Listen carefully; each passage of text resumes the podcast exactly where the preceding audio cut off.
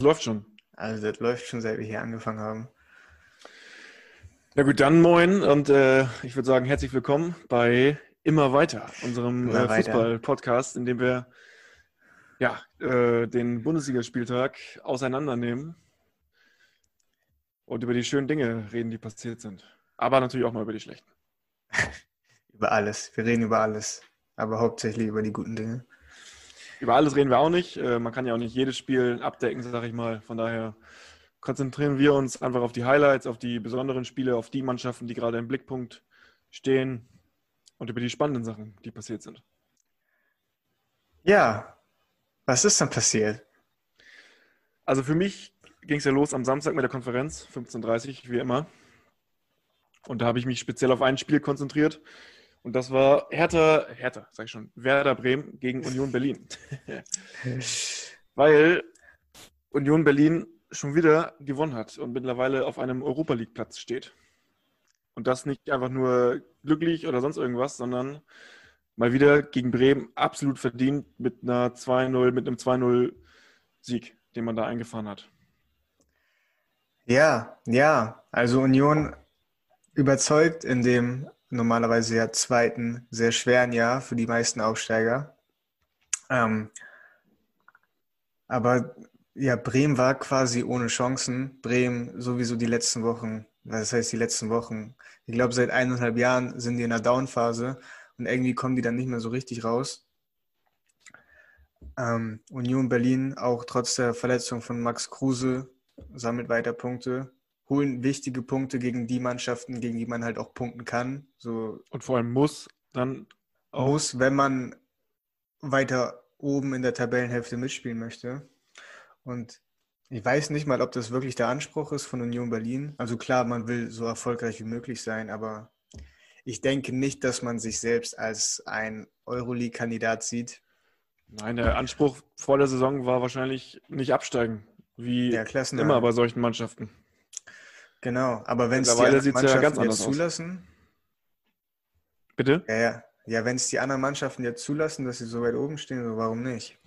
Naja, ich glaube, es liegt nicht nur daran, dass die anderen Mannschaften das zulassen, sondern Union zeigt sich jetzt auch immer wieder als einfach geschlossene Mannschaft, als eine Mannschaft, die auch immer einen ganz klaren Matchplan hat, die die Spiele nicht einfach nur zufällig gewinnt oder glücklich, wie ich eben schon meinte, sondern die stehen hinten immer sicher, die sind vorne immer gefährlich und äh, ja, sind Super gefährlich nach Standards.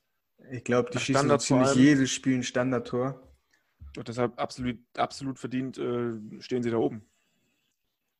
Auch in dem Spiel wieder. Bremen äh, absolut ungefährlich und Union hat das Ding einfach solide runtergespielt und von daher ganz verdient gewonnen.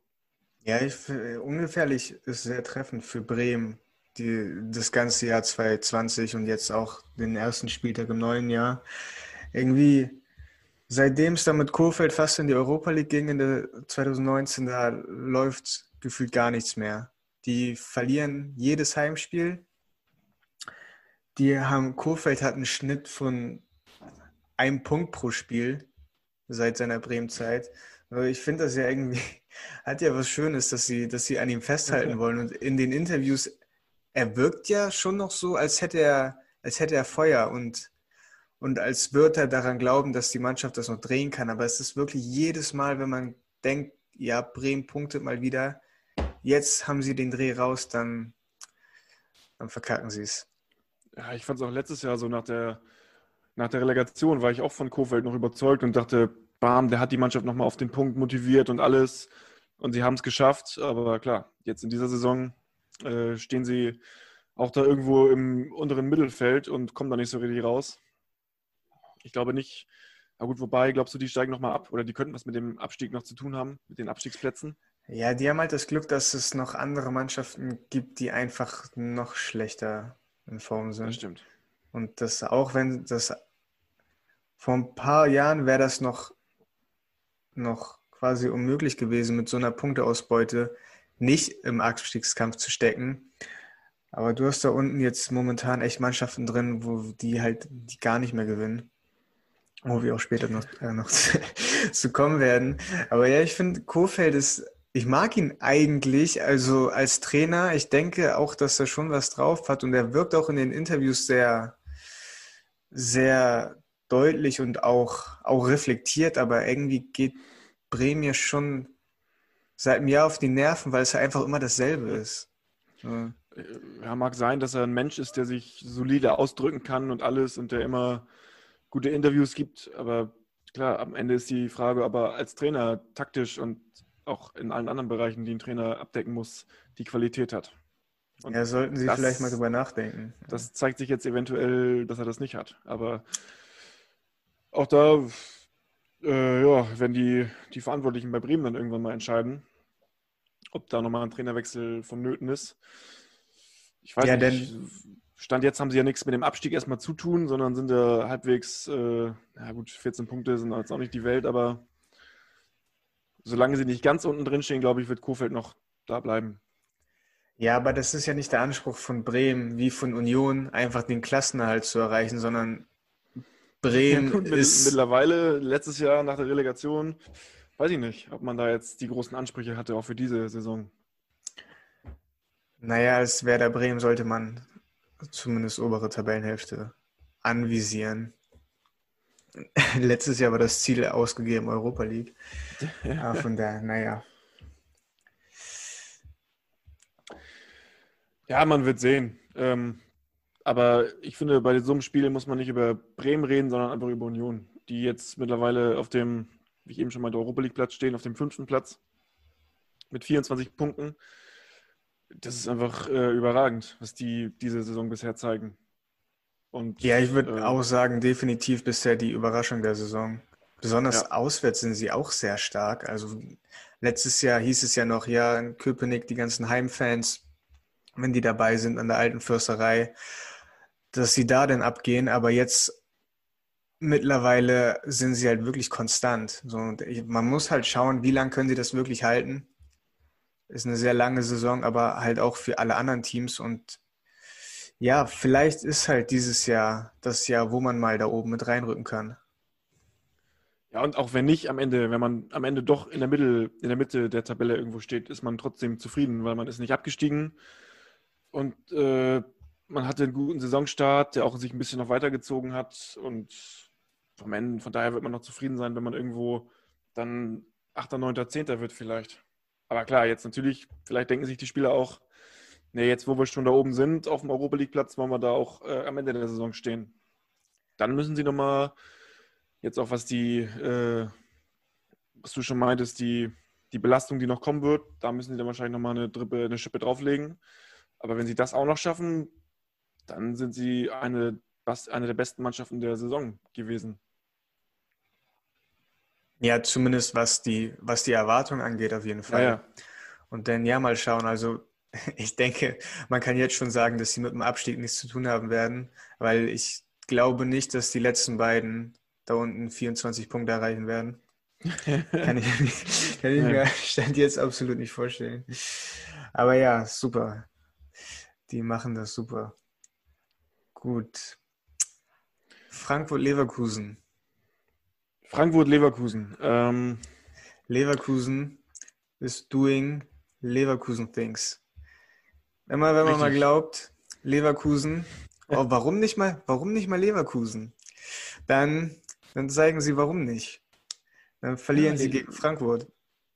Leverkusen, die sind jetzt echt äh, eine richtig gute Mannschaft. Jetzt haben sie mal wieder gezeigt, dass sie oben mitspielen können. Und dann, ja, dann verlieren sie gegen Frankfurt. Und das sogar nach einer Führung, nach einem unfassbar schönen Tor von äh, Amiri. Amiri. In der zehnten Minute. Ja, Doppeltunnel und mit der Hacke ja, reingelunzt das Ding. Mit der Hacke noch reingemacht. Richtig schönes Tor. Ja, aber Frank, hatten, Frank, ja.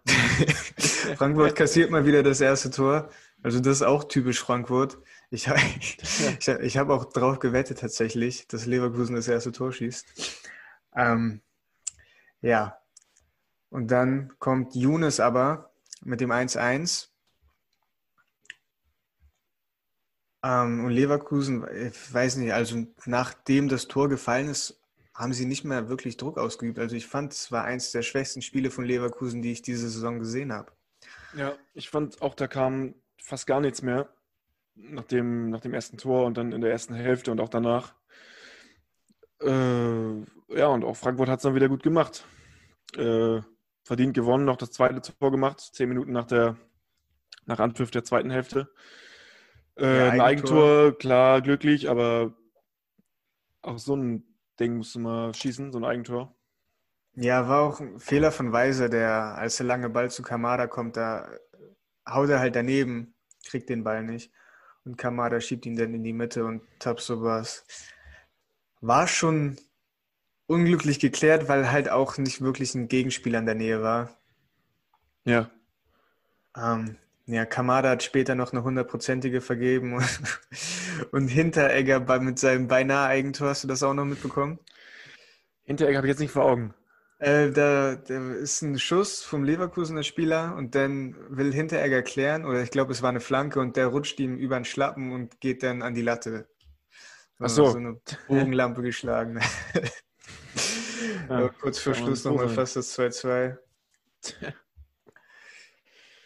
Ja, aber äh, auch wenn Leverkusen jetzt verloren hat, klar, typisch Leverkusen sagt man jetzt, aber sie sind immer noch Dritter, stehen da oben drin. Frankfurt ist Achter. Und ich glaube, das sind auch so die Plätze, wo beide Mannschaften dann am Ende irgendwo landen werden. Leverkusen ja, ja. könnte vielleicht noch ein, zwei Plätze abrutschen. Äh, aber trotzdem, auch Leverkusen spielt bisher eine gute Saison, auch wenn man jetzt wieder so ein Spiel verloren hat gegen Frankfurt. Aber ja, passiert. Ja, haben jetzt die letzten beiden Spiele verloren, nachdem sie davor noch gar keins verloren hatten, die ersten zwölf Spiele. Ähm, ja, ich denke, auch Frankfurt ist jetzt wieder in der Nähe von Euroleague-Plätzen und da, da sind, trudeln sie sich ja immer am Ende der Saison irgendwie ein.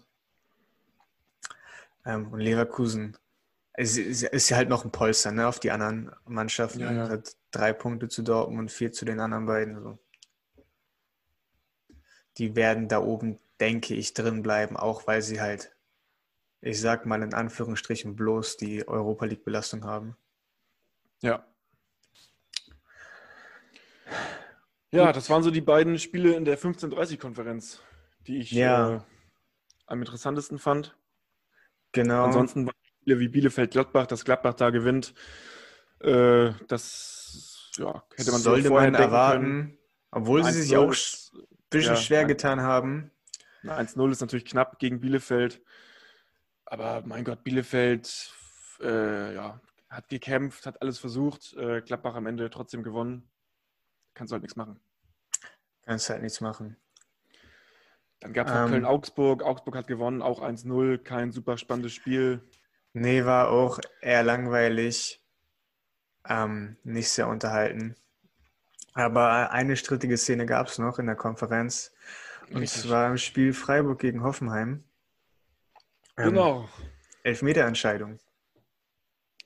Ja, die absolut kein Elfmeter war. Weil die Hand nicht am Ball war. Ganz einfach. Ja. Weil, ja. weil da einfach keine Hand zu sehen war, die irgendwo den Ball berührt hat. Und ich habe ja. hab mir noch die Zusammenfassung angeguckt und da meinte noch der Kommentator der Zusammenfassung, als er so eine Lupe drauf gezeigt hat, ja, ganz klarer Handelfmeter, sieht man hier. Und ich habe mich genau. gefragt, hä? Ich habe es mir genau. zehnmal angeguckt und dachte, wo, hä? Wo ist da jetzt die Hand am Ball? Ja, ich habe es auch nicht verstanden. Ich glaube, in der ARD wurde das ja aufgelöst. Ähm, in der Sportschau bin ich der Meinung, als sie da nochmal auf die Kameras geschaut haben. Und ja, das war halt, das war halt kein Handelfmeter. So, also das war kein Handspiel. Das war ja nicht irgendwie oh, ist das jetzt angelehnt oder nicht? Nein, er hat die Hand nicht berührt. So, genau, was, ist, was ist denn das? Weil dann hat man schon mal so einen Videoschiedsrichter, der sich da 50.000 Zeitlupen anschauen kann und auch genügend Zeit hat, die sich anzuschauen. Aber nee, so sieht er nicht, dass das kein Hand war. Äh, ja, manchmal frage ich mich, was die da machen in der Videoschiri-Zentrale. Also die müssen ja auch so eine Lupe haben und die können ja alles machen bei sich da. Ja, und Aber die haben ja auch diverse Kameraeinstellungen. Ich verstehe nicht, wie man da das Handspiel nicht sehen kann. Also das ist ja schon echt, echt eine grobe Fehlentscheidung. Und es war halt auch in dem Spiel sehr unglücklich für Hoffenheim, weil das Spiel sowieso sehr gegen sie lief. Beim 1-0 hat sich Rudi schwer verletzt. Das 2-0 richtungsweisendes Tor kommt durch eine Fehlentscheidung. Dann das Eigentor nochmal. Dann, dann das Eigentor nochmal. So, sie waren, ich habe mir die Statistiken nochmal angeschaut, sie waren nahezu jeder Statistik überlegen. Torschüsse, Ballbesitz, Pässe, gespielte Pässe. Und dann kommt dann noch sowas dazu, dass der, der Video Assistant da einfach ein Handspiel nicht sieht. Keine Ahnung, das geht irgendwie nicht in meinen Kopf rein. Auch da verstehe ich schon wieder nicht, wie ist jetzt der genaue Ablauf bei so einer Videoschiri-Entscheidung. Greift er überhaupt nicht ein? Guckt er sich das gar nicht nochmal an, weil das eine Tatsachenentscheidung des Schiedsrichters auf dem Platz ist? Oder man weiß einfach immer noch nicht, wie genau funktioniert das Ganze eigentlich. Wann gibt er dem Schiri das Signal? Bei welchen, bei was für Szenen, bei was für Entscheidungen greift er ein und so weiter? Weiß ich alles nicht. ja, also er soll sich das ganz klar angucken, auch wenn der Schiedsrichter gepfiffen hat. Das, das klar, besonders halt bei einem Elfmeter. Da wird ja eigentlich, da geht der Schiedsrichter ja meistens selbst noch raus. Aber der Schiedsrichter muss ja davon ausgehen, dass sich der Video Assistant das vernünftig angeschaut hat und dann auf seine Entscheidung, dass, dass da alles richtig ist, wenn er sein Okay gibt, dass es auch stimmt. Aber wie ist denn das, wenn das, wenn das einfach nicht gegeben ist? So, das ist ja, das sind ja die absoluten Basics, die gegeben sein müssen. Dass wenn eine klare ja. Fehlentscheidung, klare Fehlentscheidung da ist, dass, dass du dem Schiedsrichter das mitteilst. Und es war, ja, für, mich, es war, für mich völlig unverständlich. Es also war ja auch keine strittige Szene, es war halt einfach kein Handspiel. Ja, also ich ich weiß auch nicht, wo man da das Handspiel dann sehen kann oder ob ich die, ob das die falsche Szene war, die da in der Zusammenfassung oder im Spiel nochmal gezeigt wurde. Aber wo war die Hand am Ball? Sorry. Ich weiß es nicht. Aber das Spiel hat sich auch nicht aufgeregt, ne? Was ja auch, was ja auch richtig ist. Also er geht ja auch davon aus, dass es überprüft wird. Und man sollte nicht, man sollte nicht den Schiedsrichter beeinflussen müssen, indem man sich aufregt. So, man sollte davon ausgehen können, dass die das auch von alleine entscheiden können ob da nochmal was überprüft werden muss oder nicht. Ja. Aber ja. Ja, Pech für Hoffenheim, Glück für Freiburg. Insgesamt auch das ganze Spiel irgendwie so. Gut, Freiburg hat dann 3-1 gewonnen. Äh, vierter, Sieg, vierter Sieg in Folge, in Folge Genau. Äh, Christian Streich, ja, der ist wieder gut dabei. Der macht mal wieder, ja, einfach. Läuft wieder. Greift ne? auch langsam wieder an, an die, an die oberen Plätze. Ja, ja, also der Saisonstart war echt nicht gut. Sogar enttäuschend, wenn man mal die letzte Saison berücksichtigt, wo sie auch stark waren. Aber jetzt vier Siege und dann sind sie wieder oben mit dabei. Ja, noch ein, zwei hinterher, äh, also sechs Punkte und dann könnte man noch wieder die Europa League Plätze angreifen, wo sie auch schon mal standen vor ein paar Jahren. Äh, und wird spannend sein, ob sie es da wieder hinschaffen. Ähm, ja. Aber spannender finde ich eigentlich, was passiert jetzt wohl mit Sebastian Hoeneß bei Hoffenheim? Der ja bisher jetzt auch nicht. Äh, ja, Legende so, hat den Drittligatitel geholt. Natürlich bleibt er. Ganz klar. Geht auch mit denen in die zweite Liga. Ist das so? Steht das in seinem Vertrag? Ja, Uli Hoeneß hat es geregelt. Achso. Ja. Nein, also man steht das mittlerweile auf dem, auf dem 13. Platz. Und auch Hoffenheim hat ja eigentlich höhere Ambitionen. Auch ja, die haben stimmt. schon mal in der Europa League gespielt. Die haben. Die sind auch im Europa League in der Zwischenrunde. Stimmt. äh, ja, klar. Von daher kann man da mit einem äh, 13. Platz in der Bundesliga dann nicht so ganz zufrieden sein. Ähm, nee. Ja. Nee, was halt Glück ist für alle Mannschaften, die so sich in den Bereichen so 8 bis 13 befinden, so äh, ungefähr. Es ist alles noch sehr knapp. Also es ist schon so, nach oben wird es langsam, kommt schon, geht die Schere auf, ja. die ersten paar Mannschaften. Aber Europa League ist auch noch für die, für die untere Tabellenhälfte theoretisch angreifbar. Äh, ja, ich frage mich nur, ist so ein Trainer wie Hoeneß der richtige für eine Mannschaft wie Hoffenheim? So ein Trainer aus der dritten Liga, der da den Titel holt, ist das einer, der in die Bundesliga passt? Ja, Gut laufen tut es ja nicht in der Liga. So, da Ja, lässt sich ja nicht drüber streiten. In der Euroleague sind sie ohne Niederlage als Erster durchgekommen in der Gruppe. Ich weiß jetzt Das nicht mehr genau, wer in der Gruppe war, weil die Gegner in der Euroleague sind auch nicht alle auf Bundesliga-Niveau. Deswegen, ich weiß nicht, also natürlich angezählt ist er. Ja. Genauso wie in Kofeld auch schon angezählt ist. So muss man halt schauen, was der Verein will. Also besonders jetzt bei der engen Taktung ist es, glaube ich, würde man ungerne neue Trainer reinbringen, weil die einfach auch sehr wenig Zeit haben, sich zu integrieren. Die kurze Winterpause, die man hatte, ist auch schon wieder vorbei. ja, und Zeit ist auch das richtige Stichwort, was einfach äh, die Tatsache angeht, dass man den Trainern eben auch mal Zeit lassen muss. Also klar, du stehst jetzt in der Bundesliga nicht so gut da, aber du hast die hohe Belastung, hast du eben schon gesagt. Du hast die Europa League. Ähm, Er ist ein junger Trainer. Bitte? Er ist ein junger Trainer. Er ist ein junger Trainer. Er hat mit Bayern in der dritten Liga gezeigt, dass er was kann. Und von daher, ja, sollte man ihm vielleicht auch die Zeit geben. Und dann einfach schauen, wie sich das entwickelt, wenn mal wieder ganz normaler Fußball gespielt wird und nicht jede Woche zehn Spiele sind. Ja, und ganz ehrlich, auch egal wie schlecht es gerade in Hoffenheim läuft, äh, es läuft besser als auf Schalke.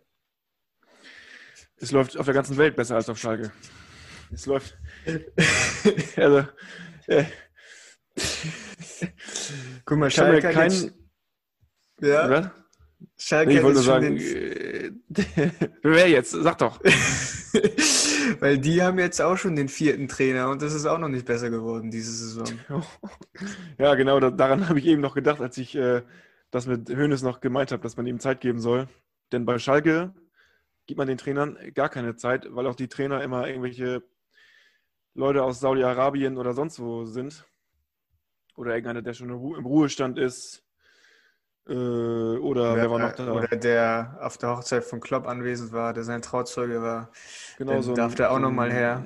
So ein Amerikaner aus der englischen Liga, der da irgendwie mal ein Spiel gewonnen hat. Wird auch mal Trainer. Äh, wer war noch da? Manuel Baum. Ja, Im Sky-Moderator haben sie sich auch noch geholt. Nee, Sky-Experten. Ja, Ja, und am Ende hast du da so eine Anzahl von Trainern gehabt. genauso viel dann- wie Punkte. Genauso viele Trainer wie Punkte. Das muss man auch erstmal schaffen. ja, nein, also Schalke ist. Schalke hat jetzt ja, wieder 0 zu 3 verloren gegen die Hertha aus Berlin. Die auch Man muss ja auch sagen, Ja, Ja, du wolltest es schon sagen, aber ja, man muss ja auch sagen, das ist ja auch das Duell der Mannschaften, die wohl die aktuelle Enttäuschung der Bundesliga sind. Also Schalke bei den Ansprüchen einfach 30 Spiele lang nicht zu gewinnen und Hertha gibt 200 Millionen für neue Spieler aus und, und hat trotzdem genauso viele Spiele wie Punkte. ja. Und bei Schalke, Schalke ist einfach, da weiß man gar nicht mehr, was man sagen soll. Die, die Spieler wissen gar nicht mehr, wie sich das anfühlt zu gewinnen, außer gegen irgendwelche Regionalligisten im DFB-Pokal. Aber dass du da gewinnst, das sollte auch nicht so schwer sein. Und äh, dann verlierst du jetzt 0 zu 3 gegen eine Mannschaft aus Berlin, die auch nicht super top gespielt hat. Und vor allem Schalke hat mir wieder die ersten 10, 15 Minuten wenigstens irgendwas versucht. Hat versucht, nach vorne zu spielen, hat mal wieder ein bisschen Gas gegeben. Kann sein, dass die Spieler motiviert waren am Anfang, aber die sind so eingebrochen irgendwann. Jedes Mal nach dem 1 zu 0 brechen die einfach komplett ein. Ja. Und die Immer haben ja sogar ersten, zweiten Tor. Ähm, die Chance durch Uth, eine Konterchance haben sie ja noch, um das 1 zu 0 zu schießen. Machen sie nicht. Und dann sind sie zwar eigentlich besser am Spiel, aber die erste Chance von Gendusi und dann schlänzt das Ding rein und Schalke ist am Ende. Und so läuft Ja. es halt jedes Spiel, wenn sie denn überhaupt mal treffen, die Schalke. Äh, wenn sie denn allem- mal eine gute Anfangsphase haben. Und vor allem danach kommt dann auch wirklich nichts mehr. Also wirklich gar nichts. Einfach keine, die sagen sich nach dem 0-1 nie, ach komm, jetzt, jetzt jetzt sind wir noch motivierter und jetzt, jetzt holen wir das Ganze noch auf, sondern die brechen einfach immer dann komplett ein und machen gar nichts mehr. Gehen nicht in die Zweikämpfe, sind nicht richtig drin im Spiel, nicht richtig griffig, nicht aggressiv genug. Ja, und so sollte eine Mannschaft wie Schalke eigentlich nicht spielen, aber so spielt man nur als absoluter Absteiger und das sind sie im Moment. Das sind sie im Moment und es gibt auch irgendwie nicht wirklich einen Hoffnungsschimmer, weil ich weiß halt auch echt nicht, was man da noch machen soll. Also das ist jetzt der vierte Trainer, du hast kein Geld, um neue Spieler zu verpflichten. Ähm, Kolasinac kommt jetzt zurück von Arsenal, wird ausgeliehen, so, aber der hat halt da überhaupt keine Rolle gespielt. Muss man auch erstmal schauen, wie der überhaupt in Form ist. ist also darauf zu setzen, dass man jetzt einen Linksverteidiger holt und alles wird besser, da, das kann es ja nicht sein. Ja, Schalke hat hoffen, kein. Geld und zahlt gerade vier Trainer noch Gehalt. Ja, man muss hoffen, dass man irgendwelche Spiele ablösefrei kriegt oder sonst irgendwelche super Deals da macht, aber ist, glaube ich, ja, alles weißt. Du, man kriegt einen Ibisevic ablösefrei und das läuft dann auch nicht. Da, den hat man jetzt rausgeschmissen. Man weiß nicht genau, was da zwischen denen passiert ist, aber trotzdem, du hast ja sonst niemanden, der die Tore schießt. Das, da läuft einfach alles echt richtig, richtig falsch. Auch wieder so, so, so typisch, dass sie, dass sie dann doch ein bisschen besser spielen und dann die erste Chance für Berlin und dann treffen sie. Und der nächste Trainer hat schon wieder einen schlechten Start erwischt. Äh, auch da muss man irgendwann mal sagen, wenn du jetzt einen neuen Trainer holst und der gewinnt irgendwie das erste Spiel, dann kann doch mal so eine neue Euphorie entstehen. Aber wenn der neue Trainer schon wieder das erste Spiel direkt verliert, dann ist wieder alles irgendwie verpufft. Jeglicher neue Effekt, der entstehen könnte. Ja, ich also denke auch, dass wenn es im Januar so weitergeht, sehen wir als letzte Lösung im Februar auch den fünften Trainer. Auf jeden Fall, wenn jetzt wieder fünf Spiele verloren werden, dann, keine Ahnung, wen holt man sich dann noch? Äh, Christoph Daum. Clean, Cleansy. Dann, dann ähm, kommt Cleansy. Und macht aus Schalke den Big City Club. oh Mann, das wäre richtig gut. Ähm, ja, nächste Woche ist äh, der Tasmania-Rekord fällig, ne? 31 sieglose Spiele. Oh ja. das ist Vielleicht können sie sich da ja nochmal motivieren, dass sie da zumindest nicht, nicht in die Geschichtsbücher eingehen wollen. Also das Unvorstellbare ist ja, dass, dass Schalke eigentlich ein Champions League-Verein ist. Und der holt jetzt den Rekord ein von Tasmania Berlin. Wo spielt denn heute bitte Tasmania Berlin? Irgendwo in der Regionalliga? Oder? Ich weiß es nicht. Das weiß ich nicht. Ich weiß auch gar nicht, das war doch, sind die nicht irgendwie auch nur in die Liga gekommen? Die sind doch gar nicht aus sportlichen Gründen in die Liga gekommen, sondern weil irgendwelche anderen nicht wollten oder das ist jetzt auch gefährliches Halbwissen, aber ich glaube, die waren halt nicht mal ein Bundesliga-tauglicher Verein. So, und deswegen ist das halt auch so ein Absturz gewesen. Aber Schalke, ja, es hat halt vor zwei Jahren noch Champions League Achtelfinale gegen City gespielt. Ja, und, und steigt jetzt, jetzt ab. Steigt jetzt ab. Spielen im Pokal im Pokal, oh, ich. Oh, jetzt habe ich es gerade. Es ist auf jeden Fall gegen einen Bundesliga-Verein. Das heißt, da wird es auch schwierig. Ja, schwierig. Auch da wird es scheitern. Oder da wird es halt auch scheitern. Ähm, ja. Gegen Wolfsburg. Ja, gegen Wolfsburg. Auch da wird man wahrscheinlich eher verlieren. Aber auch Sieht eher so der, aus. Pokal ist ja jetzt auch für Schalke völlig zweitrangig erstmal. Man muss erstmal gucken, dass man irgendwie jetzt noch die, die Kurve kriegt. Aber die Kurve dass man kriegen, überhaupt irgendwie mal ein Spiel gewinnt. Dass man überhaupt mal ein Bundesligaspiel gewinnt. Man hat jetzt vier Punkte, genauso viele Trainer wie Punkte, hast du eben schon gesagt. Und vier Punkte sind, ich habe schon mal geguckt, was denn so die Mannschaften in den letzten Jahren hatten auf dem letzten Platz, so um die Zeit herum. 14. Spieltag. Einmal gab es, glaube ich, Köln die auch so schlecht waren. Ja, und ansonsten waren es immer 8, 9, 10 Punkte, 7, aber nie, ja gut, einmal 4, aber also 4 Punkte ist einfach richtig wenig. Und mit 4 Punkten sich nochmal aufzustemmen und nochmal irgendwie das Ding da rumzureißen, äh, sehe ich sowas von schwarz. Aber sowas von sieht, man muss ja quasi vom Glück sprechen, dass Bielefeld nur sechs Punkte entfernt ist. Oh. Bielefeld. Oh. Man muss, man muss auf, bei Schalke hoffen, dass Bielefeld dir nicht davonläuft. Hättest du denen das vor drei Jahren erzählt, da hätten sie dich, da hätten sie sonst wohin geschickt. Ja. Jetzt ist Bielefeld dein, der Konkurrent, der dich, ja, die haben ja gegen Bielefeld auch verloren. Ja, und wenn du gegen Bielefeld verlierst, wenn du gegen Hertha verlierst, dann hast du es irgendwo nicht mehr verdient. Nicht in die erste Liga, also ja, nicht du, mit der Leistung. Du, wenn du kein einziges Spiel gewinnst, von Spielen, die du einfach mal gewinnen musst, wo du einfach mal die Punkte holen musst, dann welche Spiele sollen da noch kommen? Also, und die haben, die haben 39 Gegentore schon kassiert.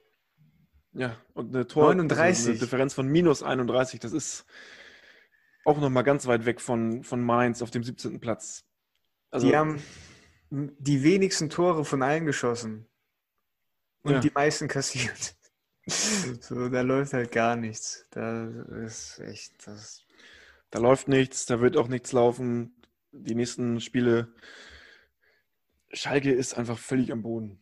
Und das wird auch kein anderer Trainer nochmal rumreißen. Dieser äh, Groß oder Groß. Gross. Auch da weiß ich nicht, ob das der richtige Trainer ist. Für Schalke, das stimmt einfach nichts. Ja, nächste Woche geht es gegen Hoffenheim. Da bin ich mal gespannt. Die, wie wir eben schon besprochen haben, auch nicht in überragender Form sind. Mal, ja, aber irgendwann musst du die Punkte holen, aber auch gegen Hoffenheim ja, ist nicht leicht. Nee, genau. Deswegen, ich weiß auch nicht. Also Schalke, das sieht echt, das sieht nicht gut aus. Und selbst wenn sie einen Punkt holen sollten, viel besser macht es das halt auch nicht. Nee. Ja. Nee, naja, gut, haben wir genug hier Depri-Talk über Schalke gehalten. Da muss auch reichen. Denn Samstagabend gab es auch noch ein Spätabendspiel. Ja, 2030 seit langem mal wieder. Also hatte ich 2030. Und das war Stuttgart gegen Leipzig. Äh, Leipzig mit einem knappen Sieg, äh, Sieg äh, 1-0. Äh, verdient, trotz des knappen Ergebnisses, würde ich sagen. Ja. Ähm, war ja, schon die stärkere Mannschaft. Waren die stärkere Mannschaft. Haben Elfmeter vergeben, von Kobel gut gehalten. Forsberg oh ja, mit dem, mit dem Fuß Weltklasse gehalten. Mit dem Fuß hat er den noch weggehauen. Ähm, Handballtorwart. Ja, genau. Das dachte ich auch. 1-0 ähm, macht äh, Dani Olmo nach Vorlage von Angelino. Angelino, der ein unfassbar geiler Fußballer ist. Also der gefällt mir diese Saison halt echt richtig gut, was der am Ball macht. Der ist auch überall auf dem Feld gefühlt. Also der, der hat, der ist, ich, ich hoffe, ich bin der Meinung, die haben eine Kaufoption für den.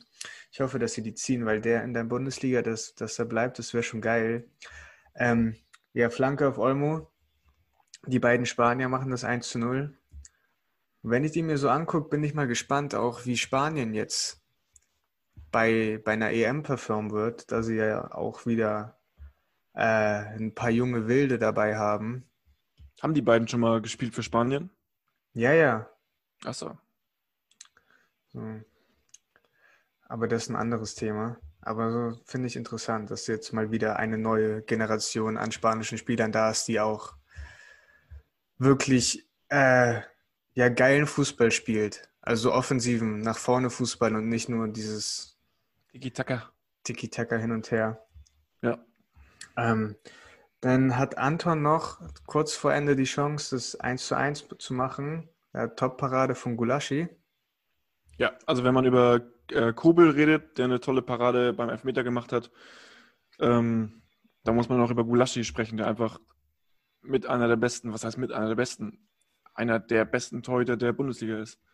Ja, Leipzig ist neun Gegentore kassiert, das ist Bestwert. Die haben siebenmal zu null gespielt, das ist auch Topwert. Ähm, ja, und das, da sieht man halt auch, wie wichtig es ist, dass du einen starken Rückhalt hinten drin hast, damit du auch ganz oben mit dabei bist. Weil, wie man so schön sagt, äh, Spiele gewinnst du in der Offensive und Meisterschaften in der Defensive. Und genau so ist es. Und ich habe mir mal ähm, eine Statistik rausgesucht und die, die mit Dortmund verglichen, mit Birki verglichen. So, und warum Leipzig eventuell diese Saison und in Zukunft erfolgreicher sein wird als Dortmund, die ja defensiv doch immer wieder Schwächen zeigen. Ähm, und zwar ein Gulaschi ist Platz 3, was die abgewehrten Schüsse angeht, mit 70,6 Prozent. Und ein Roman Bürki steht auf Platz 16 mit 61 Prozent. Und bei den vereitelten Großchancen ist Gulaschi ebenfalls auf Platz 3 mit 44,4 Prozent. Und ein Birki steht auf Platz 19 als letzter mit 21 Prozent. So. Und dann ja.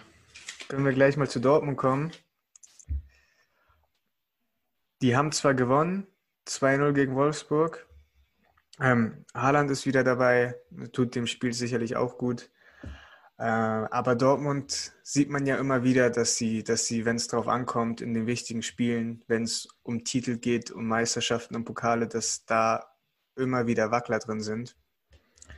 Und ja, das jetzt könnte in dem vielleicht Spiel ein nicht. Grund sein. Ein Grund wofür meinst du jetzt? Ja, dass man hinten halt keinen Weltklasse-Torwart hat. Ach so, das, ja. Ja, klar, dass ein Birki ja, kein Weltklasse-Torwart ist, ist auch klar. Hat damals solide gehalten bei, bei Freiburg, glaube ich, war er. Ja, Oder? bin Ja, ich der Freiburg. Meinung.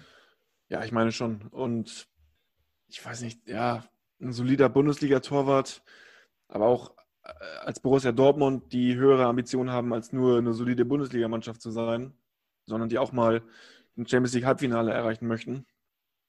Da brauchst du einfach einen besseren Wie es Torhüter. Leipzig getan hat letzte Saison. Richtig.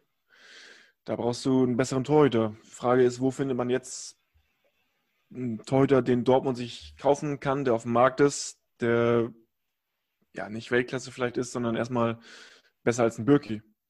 Ja, ich frage mich überhaupt, ob sie das Problem sehen. Also, weil irgendwie hat man, ja, hat man ja nicht den Eindruck, dass sie auf der Suche sind. Und Birki ist ja zumindest in der Mannschaft, glaube ich, ganz gut angesehen. So soll ja auch einer dieser, dieser Mentalitätsspieler sein. Aber es ist halt schon auffällig, dass er immer wieder in wichtigen Spielen gepatzt hat und unter anderem in dem Spiel, das richtungsweisend war für die Meisterschaft letzte Saison, bei dem Kimmich Lupfer, hat er überragend Ja. gemacht, aber Neuer hätte ihn gehalten. Und Ja. mittlerweile würde ich auch sagen, Gulaschi hätte ihn gehalten. Und ja, ich fand das halt ganz interessant, weil ich mir die Statistik angeguckt habe, einfach weil es mich mal interessiert hat. Und dann ist halt dabei rausgekommen, dass Birki halt echt so deutlich schlechter ist, was das angeht, als Gulaschi.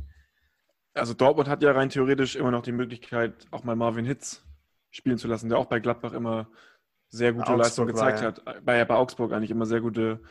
Ähm, Ja, er hat ein Tor geschossen. Marvin Hitz. Ja, er hat mal nach einer Ecke ein Tor geschossen.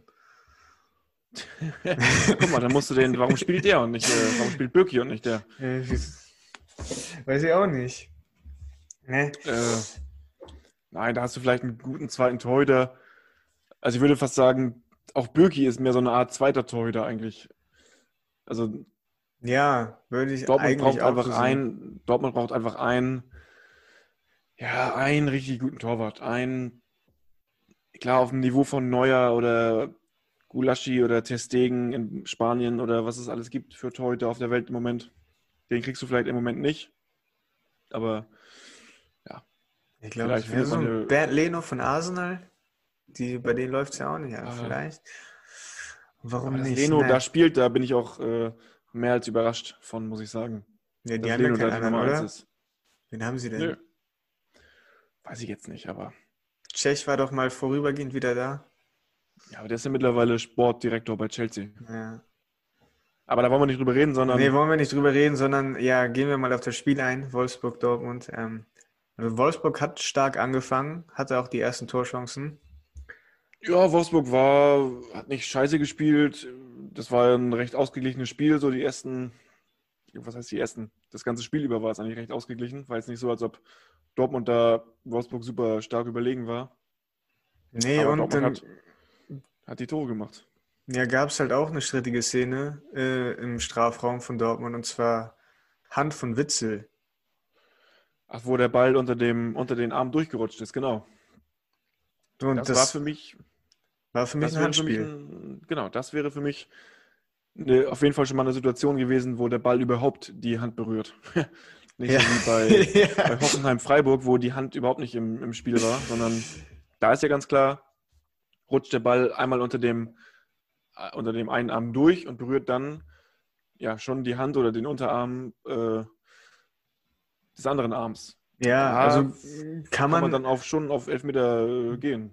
besonders in dieser Saison, wo gefühlt ja jedes Spiel ein Handelfmeter gepfiffen wird.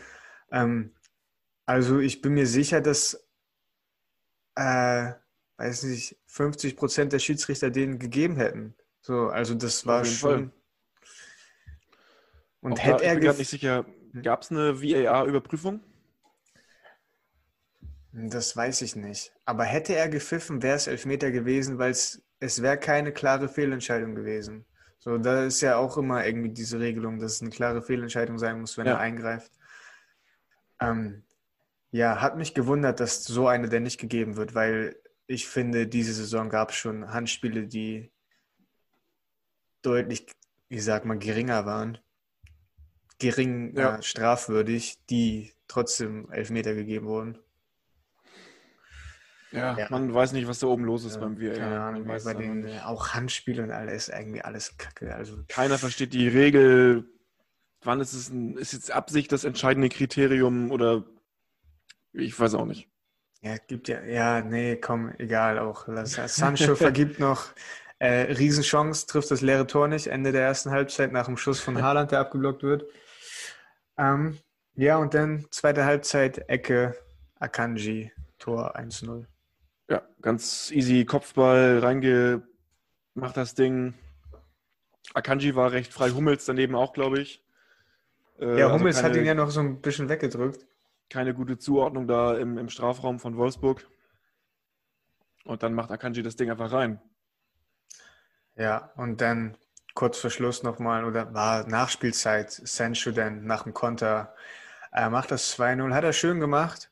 Er ist ein Verteidiger da abgekocht und dann ganz easy gegen äh, Castells ähm, reingeschlänzt. Das 2 zu 0. Sein erstes Saisontor. Hat man auch nicht unbedingt erwartet. Ähm, ja, und Dortmund hat jetzt nach drei Heimspielen Niederlagen am Stück mal wieder gewonnen. Und Wolfsburg nach einem guten Start, wo man auch die ersten Spiele alle nicht verloren hat, nur ein Sieg aus den letzten drei Spielen. Ja, auch da muss mehr kommen. Da muss Jetzt- mehr kommen. Und jetzt ja. wartet halt auch noch Schalke im Pokal, also das wird schon eine harte Boah, Nummer. das, äh, da müssen sie aufpassen. Da muss man, ich weiß nicht, Alter, vielleicht ist der Oliver, Oliver Glasner ist vielleicht auch bald weg. Ja, das, Trainer, das Trainerkarussell äh, dreht sich. Dreht sich immer weiter. Vielleicht geht Ähm. der ja nach Schalke und äh, weiß was ich. Nee. Ähm, vielleicht nochmal zu, zu, zu Dortmund. Haaland ist ja wieder zurück. Ja, Äh, hat auch ein solides Spiel gemacht, hatte so ein paar Situationen, hat mal versucht, das Tor zu treffen. Er hat überraschenderweise kein Tor gemacht, wie sonst immer. hm. Aber einfach wichtig für Dortmund, dass der wieder da ist, dass der wieder die Mentalität auf den Platz bringen kann, Und dass man einen Stürmer hat überhaupt. dass man überhaupt, dass man überhaupt einen Stürmer hat, dass man Der- nicht nur Kuku, den 16-Jährigen, spielen lassen muss. Äh, Ja. ja. Ja, und jetzt der neue Trainer. Drei Spiele, zwei Siege. Ist ein ordentlicher Start. Haben mich jetzt auch nicht vom Hocker gehauen, die Spiele von Dortmund, aber man konnte immerhin sechs Punkte holen. ja, das ist im Moment erstmal das Einzige, was zählt wahrscheinlich. Weil auch Genau. bei Dortmund sich die Frage stellen würde, wen holt man jetzt als neuen Trainer? Wenn das jetzt ein Interims, Interimscoach wäre. Ja, genau. So deswegen, also bis, ich glaube, bis, bis Sommer hat er, ist er eingeplant. Ja. Und dann ja mal schauen, wer danach Terzin kommen wird. Tuchel kann man nicht zurückholen. Nee, das hat ja gar nicht funktioniert. Ich glaube, die meisten Dortmunder hoffen auf Rose. Auf Rose, aber der ist bei Gladbach äh, fest Der im Sattel. Ist auch glücklich da, wahrscheinlich zufrieden. Sollte er sein, ja. Obwohl die auch, ja, doch. Ja, weiß ich auch nicht. Weiß ich auch nicht. Pochettino ist auch nicht mehr verfügbar. Ja. Mal schauen, mal schauen. Gut, dann kommen wir zum Abschluss des Spieltages und zur fast größten Überraschung des Spieltags, zur überraschendsten Halbzeit. Nee, also ich muss sagen, ich war nicht überrascht. Mittlerweile das neunte Spiel in Folge, wo Bayern im Rückstand äh, hinterherläuft. Diesmal die einzige Überraschung war, dass es ein 2-0 war. Ja, genau. genau. Diesmal war es ein 2-0. Äh, aber der Rest war eigentlich auch so wie immer in den letzten Bayern-Spielen. Die ersten Minuten Bayern überhaupt nicht da, überhaupt nicht äh, gefährlich im Strafraum mal gewesen, sondern nur die Mainzer, die dann nach vorne gespielt haben, irgendwie die gefühlt einfach das, das, das, ähm, das Spiel im Griff haben. in die Hand genommen haben, ja. Das haben das Zepter in die Hand genommen haben. Bayern ist einfach, ja, braucht einfach wahrscheinlich immer diese Halbzeitansprache von Flick, um Spiele zu gewinnen. Ansonsten kann ich mir das mittlerweile nicht mehr erklären. Ja, oder sie wollen es sich halt selbst ein bisschen spannend machen, damit es nicht so einfach ist. ja. ja, was, was auffällt, halt momentan fehlt, ähm, sie hatten es halt oft in der letzten Saison, dass sie halt sehr früh ihre Chance genutzt haben und dann das 1-0 gemacht haben. Und dann war alles schon mal deutlich einfacher. So, und dann konnten sie nachlegen und ein bisschen entspannter aufspielen. Aber jetzt ist es wirklich so, dass sie, dass sie auch ein, zwei Chancen hatten, durch Tuliso vor allem, der zwei dicke Dinger vergeben hat. Sondern haben sie die Chance, das Tor zu machen, machen es nicht. Hinten stehen sie nun mal nicht sehr gut momentan. Und dann muss man auch sagen, dass Burkhardt das echt gut gemacht hat gegen Poteng, hat sich durchgesetzt, da wurde noch reklamiert, faul. Habe ich jetzt war nicht so Foul. gesehen. Wenn man hat sich das in der normalen Geschwindigkeit anguckt, war das eine ganz normale Bewegung gegen Boatengs Körper, ein ganz normaler, nicht Zweikampf, aber ein ganz normales, ein ganz normales Spiel mit dem eigenen Körper. Von daher kein Foul und auch, dass die sich alle wieder so aufregen, da die Bayern-Spieler. Muss man auch mal sagen. Also, weiß ich auch nicht, was bei denen dann immer, klar, man ist emotional und man will jetzt nicht, dass das Tor zählt und man will nicht wieder zurückliegen, aber so ja, heftig zu reklamieren bei so einem, bei so einer Aktion.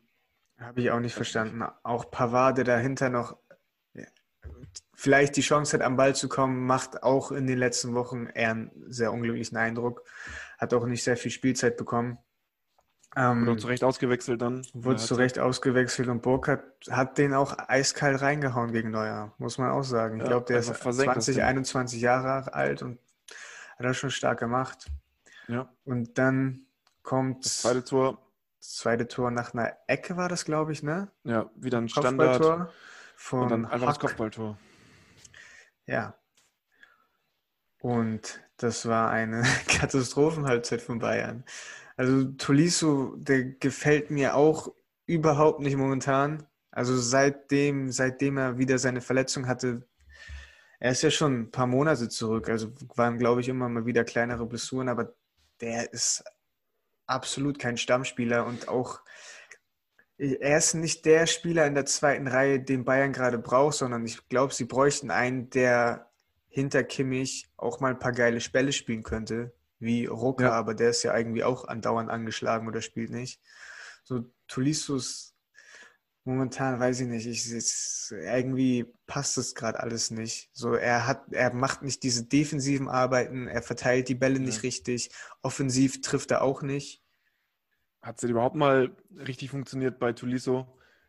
Der ja, bevor er diese eine schwere Verletzung hatte, lief es ganz gut. Und auch als er dann wiederkam, er kam ja 2019 im DFB-Pokalfinale gegen Leipzig. Nach langer Verletzung hat ihn Kovac da von Anfang an direkt spielen lassen und da hat er auch ein gutes Spiel gemacht. Da dachte ich, ja geil, Alter, wieder einer fürs Mittelfeld. Aber. Ja, ich meine, ich glaube, Tuliso war noch nie so richtiger unangefochtener Stammspieler. Nee, das nicht. Easton oder die hatte die Rolle inne, die ein Thiago damals immer hatte, der die Bälle einfach verteilt hat, der das Mittelfeld bestimmt hat. Weiß ich nicht, da sehe ich einen Tolisso einfach nicht. Und, nee, und ich sehe ihn auch nicht als Martinez, der ab, super Abräumer war. So ist er auch nicht. Ja. Sondern er ist so ein, er ist so ein schlechterer Goretzka, würde ich sagen. Genau, den, ja, den kannst du von der Bank mal bringen, aber äh, von Anfang an sehe ich einen Tolisso nicht, also in der Startelf. Nee, ich auch nicht. Ähm, ja, und wurde, nee, er wurde nicht ausgewechselt. Pavard wurde, wurde ausgewechselt, ausgewechselt aber, und äh, Boateng genau. wurde ausgewechselt. Dann Süle kam rein, der ein super Spiel gemacht hat, finde ich. Nachdem ja. er ja zu Recht kritisiert wurde, ist er wieder sehr gut in Form. Ähm, ja, auch körperlich, aber halt auch, ja. halt auch wirklich ein stabiles Spiel gemacht. Stand hinten sehr gut, hat Bälle von hinten verteilt, hat Tor geschossen. Ähm, und Kimmich war auf seiner alten Rechtsverteidigerposition. genau, hat, weil Goretzka reingekommen ist. Genau. Und im Mittelfeld übernommen hat. Ja. Und hat da und dann hat man auch sofort gemerkt. gezeigt. Direkt über rechts kam mehr, direkt über rechts kam mehr Druck, mehr Power, mehr Schnelligkeit. Die Flanken, die man von Kimmich kennt, die Bälle in den Strafraum, die kamen einfach und, wieder. Und die haben dann ja auch äh, irgendwo zum Anschlusstor geführt, was er teilweise irgendwie selbst einleitet und dann halt selbst auch, trifft. Äh, auch. Selbst trifft. Ja. Und dann das 2 zu 2 zieht nach rechts, schießt ihn rein. Arjen Robben, Comeback ist wieder dabei. Genau. Nein, das hat Sané gut gemacht. Äh, ja. Schönes Tor ja, einfach. Auch ein bisschen glücklich aus. Ich glaube, der Torwart hat den Ball nicht richtig gesehen, weil dann Spieler vorstand, weil so platziert war er nicht. Ähm, aber ja, da geht er rein. Sané freut mich, dass er getroffen hat. War, ja, war in Ordnung das Spiel von ihm. War jetzt auch nichts Überragendes, aber ja, aber Hauptsache ja. mal wieder ein, auch ein solides Hauptsache. Spiel muss mal sein. Hauptsache mal auch durchgespielt, glaube ich, 90 Minuten. Das Vertrauen von Anfang an bekommen und ein Tor gemacht. Das ist jetzt hoffentlich mal so ein, ein Startschuss vielleicht, dass er jetzt endlich mal 100% seine Leistung abruft, die er abrufen kann, dass er jetzt 100% nicht fit wird irgendwann. Und dann sehen wir hoffentlich alle das, was wir uns von Sané eigentlich auch erwartet haben vor der Saison. Ja, genau. Und 3 zu 2 macht der, der dritte deutsche Nationalspieler, Niklas Süle, nach einer Ecke. Ähm, nimmt die mit der Brust an, glaube ich, nach, nach einem geklärten Kopfball oder ich weiß gar nicht, von wem der Kopfball kam. Aber dann haut er ihn mit links, äh, links oben rein, war auch ein schönes Tor. Nicht unbedingt eins, das man von Süle erwarten würde. Der alte Stürmer. ja, Nein, das macht er einfach gut. Und dann steht es auch schon mittlerweile ja, 3-2 und dann hat man die 0, das 0-2 äh, aufgeholt, führt mittlerweile wieder und dann, ja, war auch dann ganz klar. halt, wie es kommen muss. War Bayern im Chancenhoch, war Bayern wieder am Zug. Und, und dann, dann fehlt halt noch einer noch, der treffen dann muss. fehlt einer, der noch das treffen, der das Tor auch noch treffen muss. Und der macht es dann auch. Der macht es dann auch. Der macht es dann auch gleich zweimal, um nochmal ja. allen zu zeigen, wer der Weltfußballer ist. Und Lewandowski hat schon wieder 19 Tore geschossen. Ey, das ist auch. Das, das ist echt krass, Mann. Also, das ist echt seit ein, zwei Jahren wirklich auf so einem Niveau, was die Tore angeht, wo auch ein Ronaldo war. So, der ja. das aber konstant natürlich länger durchgezogen hat. Aber da ist er jetzt echt angekommen. Das ist schon Wahnsinn. Hätte ich nicht gedacht, dass das ein Bayern-Spieler oder Bundesligaspieler schafft. Also wirklich nicht. Nee, hätte man nicht mit gerechnet. Also die absoluten super Weltklasse-Top-Stürmer hatte Bayern nicht unbedingt die letzten Jahre vor Lewandowski. Gomez war ein guter Stürmer, aber was da los war, weiß man auch. Mandzukic war ein solider war Stürmer, der die Tore Stürmer. gemacht hat. Ein sehr guter Stürmer. Auch, äh, und ja, wer, Toni. Toni, Klose, aber richtig die eine Super 9 hatte man nicht unbedingt die letzten Jahre. Nee. Jetzt hat man genau den mit, mit Lewandowski, der jetzt auch Weltfußballer geworden ist. Der also, die letzten Jahre auch wirklich immer, immer besser geworden ist. Ja, und der macht jetzt mittlerweile seine 19 Tore nach 14 Spielen. 14 Spielen. Das ist unvorstellbar. 14 Spielen. Also laut Kicker hat er halt auch schon sieben Vorlagen. Das sind auch die zweitmeisten nach Müller, glaube ich. Das ist aber ich glaube, da, da ist auch irgendwas, wenn du Elfmeter selbst rausholst, zählt das da bei Kicker, glaube ich, auch als Torvorlage. Da, ja, das weiß ich sein. nicht so genau, aber trotzdem, Alter, das ist schon echt geisteskrank, man. Der hat schon wieder 19 Tore geschossen. Ne? Und der trifft ja nicht nur in der Liga. Er trifft überall und die Frage wird sein, wird er den Rekord von Gerd Müller einholen oder nicht? Das ist ja die einzig spannende Frage. ja, und ich glaube, ich glaube, die wird er dadurch beantwortet, wie viele Spiele er denn am Ende der Saison haben wird, weil die Terminierung halt sehr knapp ist und ich denke, auch wenn so ein Rekord natürlich geil ist, wird er halt lieber in der Champions League spielen als in der Liga. Ja, natürlich, aber ich glaube, Lewandowski hat die Fitness, hat die, hat die Power durchzuspielen. Klar wird er auch mal ein Spiel Pause bekommen, aber am Ende wird er einer der Spieler sein, die fast alle Spiele gemacht haben werden. Und dann wird er auch seine Tore machen. Ja, aber guck mal, letztes Jahr war es, glaube ich, er hatte 31 Spiele, 34 Tore, was ja, was ja auch schon echt richtig, richtig gut ist. Ähm, aber ich weiß nicht, ob er auf mehr Spiele diese Saison kommen wird. Ich glaube nicht. Weil es einfach noch enger ist als letztes Jahr. Da hattest du ja zumindest die Pause nach der, äh, nach der Liga und dann ging erst die Champions League weiter. Aber jetzt macht er jedes Spiel entweder zwei Tore oder drei. Ja, gut, dann schafft das natürlich. ja, so rechnet. Ja, es wird spannend. Äh, das wäre nochmal so ein Rekord für die Ewigkeit, den er dann holen würde. Und dann ist er endgültig unsterblich. Ist er jetzt schon eigentlich, aber es geht ja noch mehr. Es geht ja immer mehr. Immer mehr. Es geht immer weiter. Es geht auch immer weiter. Es geht immer weiter.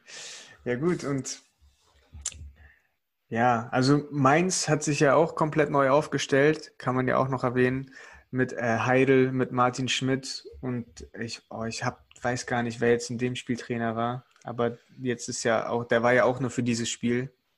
Ja, das war auch so ein Interimstrainer und jetzt kommt, glaube ich, ich meine, der heißt Svensson oder so, irgend so ein. Äh, Svensson. Bo Svensson. Genau. Und ja, ich finde, Mainz hat sich. Äh, ja.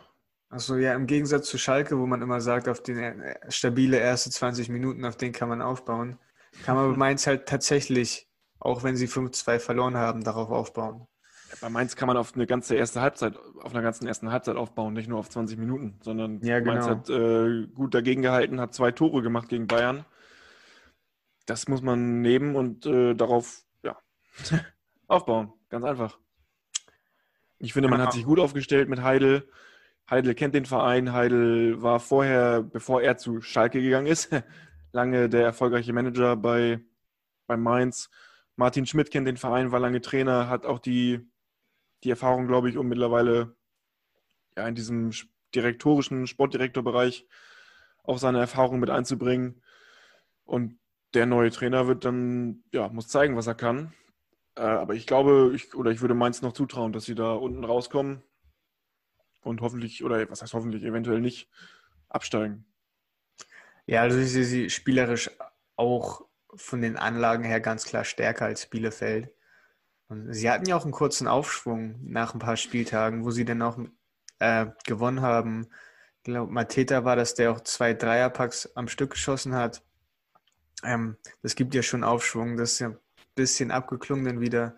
Oder was heißt ein bisschen? Sie sind halt trotzdem immer noch nur sechs Punkte nach 14 Spielen, aber ja. äh, ging in die richtige Richtung am Wochenende. Ja. Und Bayern hat am Ende einfach ja, die Tore gemacht, hat das Ding gewonnen, hat die drei Punkte geholt, die man holen musste. Aber auch da muss irgendwann mal wieder zu Null gespielt werden. Jetzt irgendwann mal.